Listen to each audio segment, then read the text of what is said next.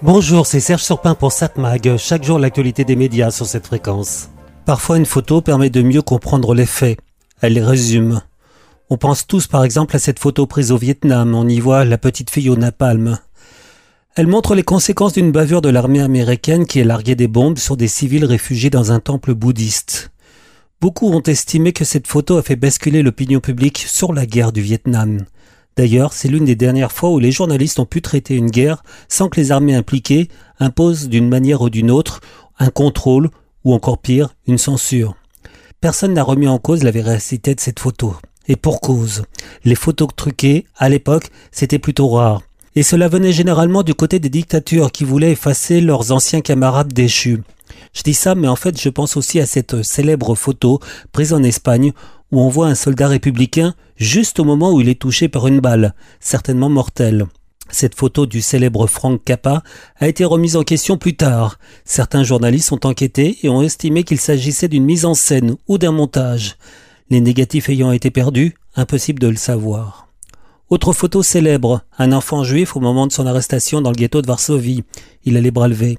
Problème, le cliché a été pris par et pour les nazis. C'est d'ailleurs une des rares photos montrant la barbarie nazie, car les bourreaux avaient compris une chose, il ne fallait pas montrer ce qu'ils faisaient, ils ont presque tout détruit pour qu'il n'y ait pas de traces.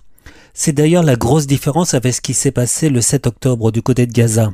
Les terroristes n'ont pas voulu cacher leurs actes, bien au contraire, ils les ont publiés sur les réseaux. L'horreur fait partie de leur stratégie, elle est admise consciemment.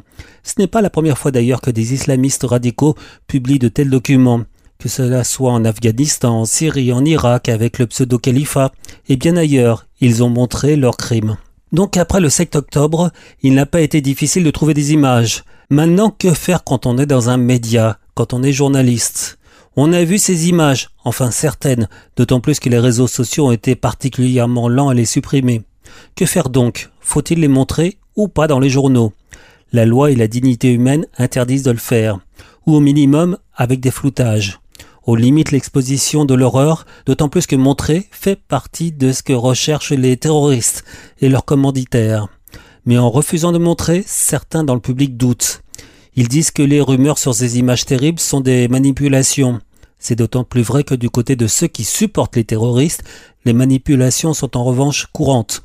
C'est d'autant plus facile que de ce côté-là, on a affaire à des dictatures. Toute voix discordante est éliminée.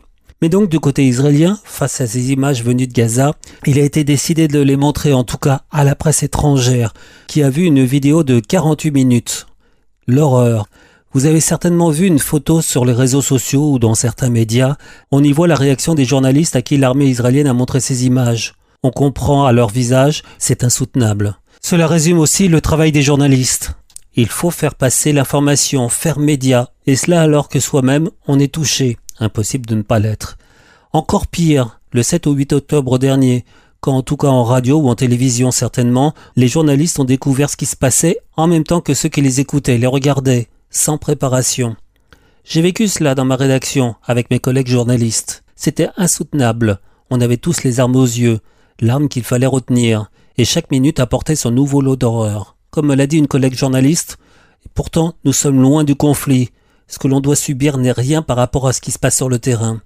Mais je sais qu'elle a certainement mal dormi le soir, après le travail. Certaines rédactions ont d'ailleurs décidé d'apporter un soutien psychologique à ceux qu'ils désiraient. Pas évident pour un psy de comprendre la spécificité du travail d'un journaliste. Il doit donc faire passer l'info, choisir ce qui peut être dit ou pas, et on ne peut pas tout dire. Mais cela dit, c'est important aujourd'hui de faire passer ces informations. Les images ne sont plus une preuve. Avec l'intelligence artificielle, on peut tout créer. Mais justement, les journalistes font leur travail, d'autant plus que s'il y a une erreur ou une manipulation, ils peuvent le dire. D'où le fait qu'il faut bien choisir notre propre source d'information. 7 Mag, l'actu des médias. Pour se le dit, à voir la télévision ce soir sur la TNT vers 21h, sur TF1 un téléfilm humoristique Super Papa, sur France 2 une série policière, Sambre, sur France 3 une comédie, L'esprit de famille, M6 L'amour est dans le pré, Arte un documentaire policier. Mais je crois que le choix ce soir sera de regarder France 5, qui a bousculé sa programmation et qui vous propose un documentaire Antisémitisme. C'est un film signé Ivan Wies. Il date de 2019, mais il est évidemment toujours pertinent, et c'est peut-être même pire. Le réalisateur, donc, Ilan Ziv, démontre la manière dont les vieilles haines sont instrumentalisées pour en alimenter de nouvelles en France. Avec la recrudescence de l'antisémitisme dans la plupart des pays occidentaux et les attaques djihadistes contre les croisés et les juifs, l'antisémitisme que l'on avait naïvement cru mort et enterré dans les ruines de Berlin de 1945, il est de retour sous les feux de l'actualité, et avec lui, les débats relatifs aux forces sociales qui l'entretiennent. Fermement ancré dans le présent, ce documentaire démontre comment les traditions et stéréotypes anti-juifs médiévaux ont alimenté un mouvement antisémite moderne bien plus complexe et plus meurtrier. Un mouvement qui a été utilisé par diverses forces politiques pour combattre la démocratie, ainsi qu'une vision de la société héritée des Lumières. Ce film est un drame qui entremêle destin personnel et collectif. Assassiné à 85 ans vendredi dernier un meurtre à caractère antisémite. C'est que l'un des auteurs disait c'est une juive, elle doit avoir de l'argent. Jews and money are strongly associated in anti-Semitic ideology. How did that happen? En 1894, Dreyfus est accusé de trahison c'est comme si la France disait à Alfred Dreyfus, vous êtes le rejeton de cette race qui a trahi par essence la race de Judas. Si le capitaine Dreyfus n'est pas français, qui est français? Et puis arrive la naissance du négationnisme, dans lequel il déclare À Auschwitz, on n'a gazé que des poux. Des millions de morts, c'est un point de détail. C'est pas un million de morts, c'est les chambres à gaz l'antisémitisme est un phénomène indispensable. C'est le fait que l'individu trouve alors son identité. En 2003, il y a eu le meurtre de Sébastien Selam par son ami d'enfance. Et il est sorti du parking en agitant les mains et en criant J'ai tué mon juif, j'irai au paradis.